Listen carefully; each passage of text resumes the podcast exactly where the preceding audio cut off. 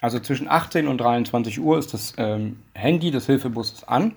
Da kann man anrufen, wenn man äh, eine Person antrifft ja, oder draußen sieht. Ähm, ich würde mit der Person erstmal versuchen, ins Gespräch zu kommen und zu gucken, wie es dir geht. Das hat mir Tino Neufert erzählt. Der ist der Leiter vom Hilfebus hier in Leipzig. Und der Hilfebus fährt jeden Abend durch die Stadt, um obdachlose Menschen zu versorgen und eben einen Kältetod zu verhindern. Und das ist jetzt natürlich gerade bei diesen aktuellen Temperaturen extrem wichtig.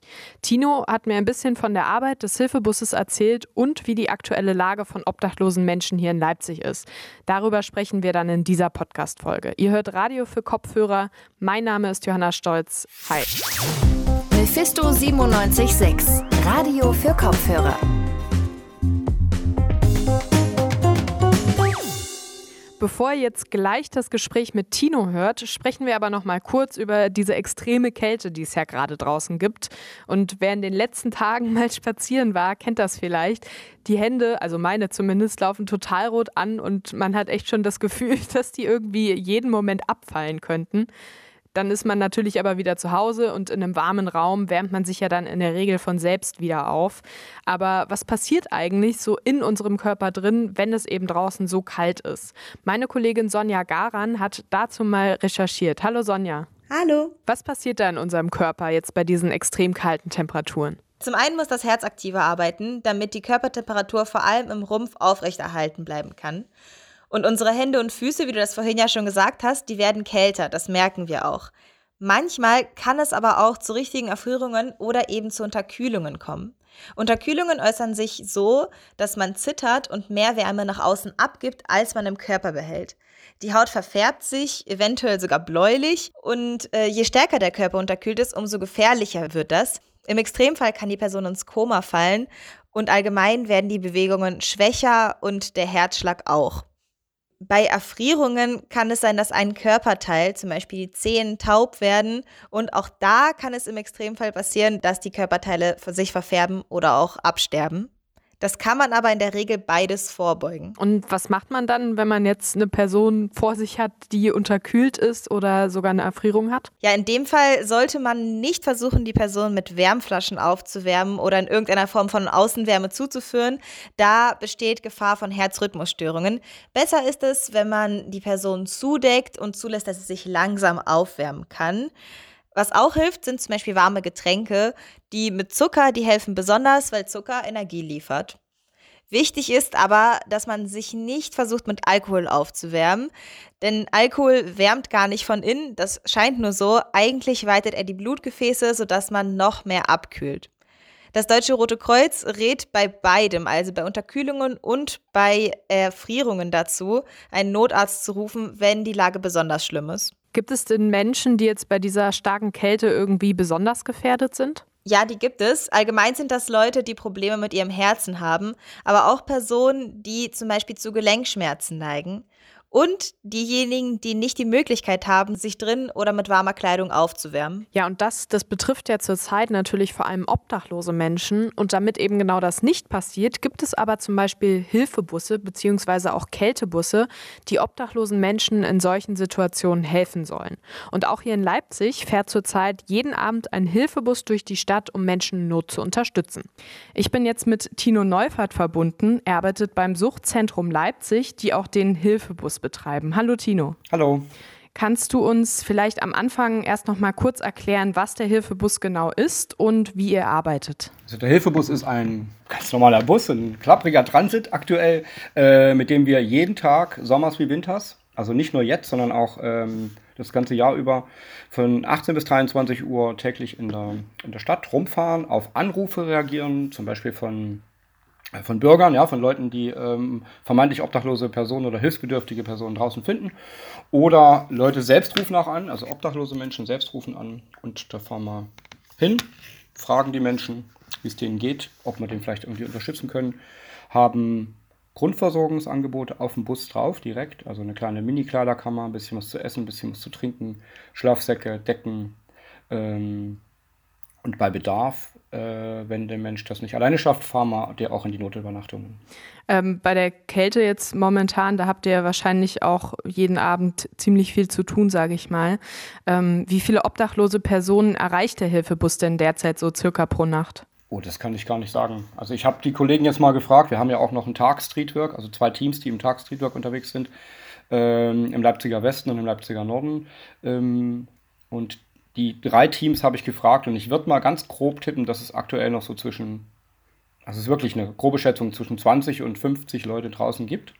Äh, die sind aber nicht alle im öffentlichen Raum so klar sichtbar, sondern das sind auch Menschen, die durchaus klarkommen in Abrisshäusern, in Garagen, in ähm, Gartenlauben. Ja. Ähm, pro Abend waren jetzt in, der, an den, in den letzten Tagen, ich glaube, so zwischen drei und fünf Fahrten in die Notübernachtungen. Das kann ich noch sagen. Aber wie viele Menschen dort angetroffen werden direkt, das kann ich gerade nicht sagen. Hm. Ähm, also ihr bringt sie ja dann teilweise auch in die Notunterkünfte. Mhm. Wie wird die Hilfe von dem Hilfebus von den obdachlosen Menschen denn dann angenommen? Dadurch, dass die äh, Notunterbringungsangebote der Stadt Leipzig äh, schon im ersten Lockdown schon angepasst wurden. Ähm, also im Lockdown aktuell sind die 24-7 auf. Äh, die Gebührenordnung ist ausgesetzt, also den, die 5 Euro muss niemand bezahlen und die bekommen auch drei Mahlzeiten am Tag. Äh, das hilft schon ungemein auch. Und die, die Kapazitäten sind auch noch erweitert, habe ich vergessen. Also gibt mehr Plätze einfach. Das hilft schon ungemein auch, die, ähm, wenn man das den Leuten erzählt, äh, dass sie die Angebote annehmen. Also werden gut angenommen und ähm, viele der Menschen, die jetzt noch draußen sind, ähm, haben sich darauf auch eingerichtet, sage ich mal, soweit das halt geht. Ähm, wenn wir draußen Leute finden, antreffen, wo wir denken, dass es vielleicht gefährlich ist, die draußen schlafen zu lassen und die selbst das vielleicht auch nicht gut einschätzen können, ähm, dann holen wir, ziehen wir auch einen Notarzt hinzu, ja. Okay, also die Situation in Leipzig äh, ist eigentlich erstmal ganz gut, wenn ich das jetzt richtig interpretiere. Wir haben auch noch mal recherchiert, dass jetzt so jede Nacht circa 170 Übernachtungsplätze in den Notunterkünften so zur Verfügung stehen. Reicht, also es reicht jetzt mit der aktuellen Kälte auch aus quasi. Also es gibt, ähm, es kann ja, eine Notunterkunft kann nicht voll sein, sage ich jetzt mal so, ja. Also eine Notunterbringung ist auch ein, ähm, ist ja eine ordnungsrechtliche Unterbringung, äh, um, um die, die Grundrechte von Menschen zu schützen. Äh, von daher ist die Kommune dazu verpflichtet, Plätze bereitzuhalten. Das machen die aber auch. Also das ist nicht äh, nicht nur dazu verpflichtet, sondern die sehen das auch so, das Sozialamt, und das machen die gerade auch, das ist total super. Ähm, wir haben zusätzlich noch, weil Menschen auch, ähm, es gibt natürlich auch Menschen draußen, die, ja, äh, die nicht in die Notunterbringung möchten. Und wir haben zusätzlich noch gerade ein Angebot von einem, äh, von einem Hostel, was die Türen geöffnet hat äh, und sagt, wir nehmen hier bis zu zwölf Leute auf und ähm, dort können wir nochmal ein alternatives Angebot äh, Menschen machen, die Vorurteile oder schlechte Erfahrungen mit der Übernachtung gemacht haben, mit der Notübernachtung der Stadt. Also das passt gerade schon sehr gut, ja, muss ich sagen. Hm. Welches Hostel ist das? Ich würde mich da ein bisschen bedeckt halten. Erstmal, wir haben, äh, die brauchen auch Spenden. Wir würden das, wir würden das ähm, äh, auch nochmal zusammen, wenn es soweit ist, äh, nach draußen schieben. Aber aktuell würde ich das erstmal intern lassen.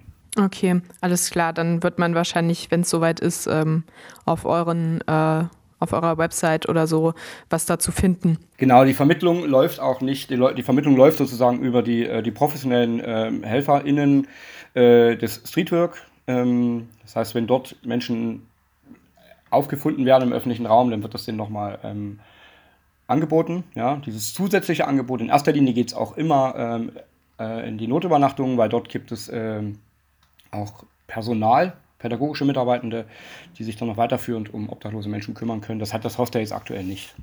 Also ganz, ganz lieben Dank äh, dafür, für dieses Angebot. Das wird auch genutzt. Ähm, aber in erster Linie vermitteln wir Notübernachtungen. Ja, Okay, nochmal eine andere Frage. Angenommen, ich sehe jetzt abends eine vermeintlich obdachlose Person auf der Straße, die vielleicht auch irgendwie mit der Kälte zu kämpfen hat. Wie sollte ich mich da jetzt am besten verhalten, um Hilfe zu leisten? Beziehungsweise wann würde ich dann auch den Hilfebus anrufen? Also zwischen 18 und 23 Uhr ist das ähm, Handy des Hilfebusses an. Da kann man anrufen, äh, wenn man äh, eine Person ähm, antrifft ja, oder draußen sieht. Ähm, ich würde wenn man sich das traut, es gibt auch Menschen, die sich das nicht trauen, ich würde ähm, mit der Person erstmal versuchen, ins Gespräch zu kommen und zu gucken, wie es dir geht. Ähm, und ähm, dann kann man das ja auch, sage ich mal, vom Bauchgefühl einschätzen. Ähm, ist die Person adäquat gekleidet? Ist sie vielleicht total betrunken oder hat andere Substanzen? Ja, wenn, ähm, oder sie antwortet halt komisch. Ich sage es jetzt mal einfach, ja. Äh, wenn man da irgendwie ein schlechtes Bauchgefühl hat, kann man natürlich auch Notarzt holen. Das macht auch der Hilfebus nicht anders. Ähm, ansonsten äh, kann man ganz normalen Hilfebus anrufen und sagen, hier, äh, so mit einer genauen Ortsangabe, ja, hier liegt eine Person, hier ist eine Person, in dem Wartehäuschen oder wo auch immer, ja, dann kommen die Kollegen vorbei, sobald sie können. Das Anrufaufkommen ist aktuell sehr, sehr hoch. Also wir haben zwischen 40 und 50 Anrufe pro Abend in diesem Zeitraum, den ich gerade genannt habe. Ähm, deswegen bitte ich nochmal darum, nicht anzurufen, wenn man Spenden ähm, hat oder wenn man mal fragen möchte, wie es uns geht.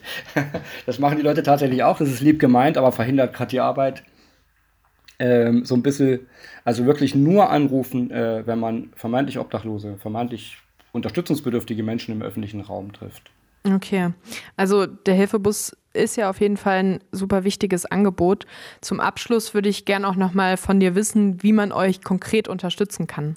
Ähm, aktuell bitte ich von Sachspenden abzusehen. Wir ähm, haben ein sehr, sehr ähm, hohe, ja, hohes Angebot sozusagen, hohe Nachfrage an Sachspenden. Das verändert sich täglich. Wer das machen möchte, kann immer mal bei uns auf den Instagram-Account äh, gucken, ähm, Safe Leipzig. Da würden wir das hochstellen, was wir brauchen. Ähm, wenn man uns unterstützen möchte, dann gerne mit einer Geldspende. Wir brauchen einen neuen Bus. Der war jetzt auch in dieser kalten Zeit mehrere Tage in der Werkstatt und äh, ja, der macht es nicht mehr so lange, sage ich mal. Deswegen gerne mit Geld, Geld spenden. Ähm, Suchtzentrum.de ähm, und bei unserer Angebote Hilfebus, da findet man die Daten. Okay, alles klar. Dann ähm, vielen Dank dir für das Gespräch, Tino. Ich danke dir. Habt einen schönen Tag noch. Tino hat mir dann auch noch mal quasi off-tape erzählt, dass seit circa anderthalb Jahren die Zusammenarbeit mit dem Sozialamt wirklich gut läuft und auch, dass sie hier in Leipzig eigentlich ganz gut aufgestellt sind, was das betrifft, auch so im bundesweiten Vergleich. Trotzdem ist natürlich weiterhin jede Hilfe total wichtig. Deshalb, wenn ihr irgendwie ein paar Euro habt, spendet es gerne an den Hilfebus. Infos dazu findet ihr auch noch mal auf der Website vom Suchtzentrum, suchtzentrum.de und dort dann unter dem Reiter unsere Angebote Angebote findet ihr den Hilfebus. Ansonsten könnt ihr auch mal auf dem Instagram-Account vom Hilfebus nachschauen. Safe Leipzig heißen sie dort. Und da seht ihr dann auch, welche Sachspenden dringend benötigt werden. Den Hilfebus erreicht ihr täglich zwischen 18 bis 23 Uhr, wenn eine Person wirklich eure Hilfe benötigt. Die Telefonnummer ist dann die 01523 366 1087. Die könnt ihr aber natürlich auch nochmal auf der Website vom Suchtzentrum nachlesen. Und damit sind wir jetzt auch schon wieder am Ende von dieser Podcast-Folge angekommen, heute an diesem 12. Februar. Lasst uns gerne Feedback da, besucht mal unsere Social-Media-Kanäle, da findet ihr uns unter Mephisto976. Und natürlich will ich mich auch bei meinem Team bedanken, das mich heute redaktionell unterstützt hat. Ja, und damit verabschiede ich mich jetzt. Ich wünsche euch ein schönes Wochenende. Ciao. Mephisto 976, Radio für Kopfhörer.